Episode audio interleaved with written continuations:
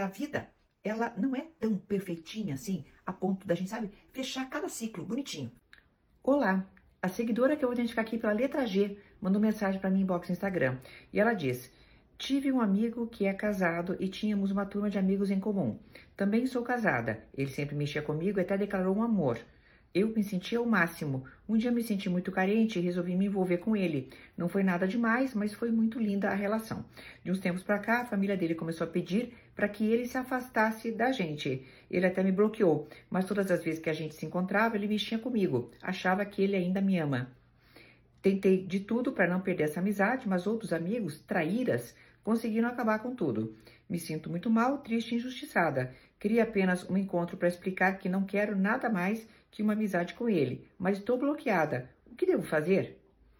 Bom, é, você usou a expressão traíra e eu vou te dizer que a expressão traíra tem que ser usada para você e para ele, certo? Que estão numa relação monogâmica, que fazem parte de um grupo de amigos onde não deveria haver esse tipo de coisa e ambos têm um caso. Então, assim, vamos separar o que é traíra e o que não é. Você provavelmente ofendeu toda a cultura do grupo que já deve ter descoberto, sim, só não avisou você. Não entendo onde está a tua preocupação com o teu marido nessa hora. Mas, enfim, o que eu entendi também é que provavelmente, como acabou, mas você gostaria de dar um fechamento.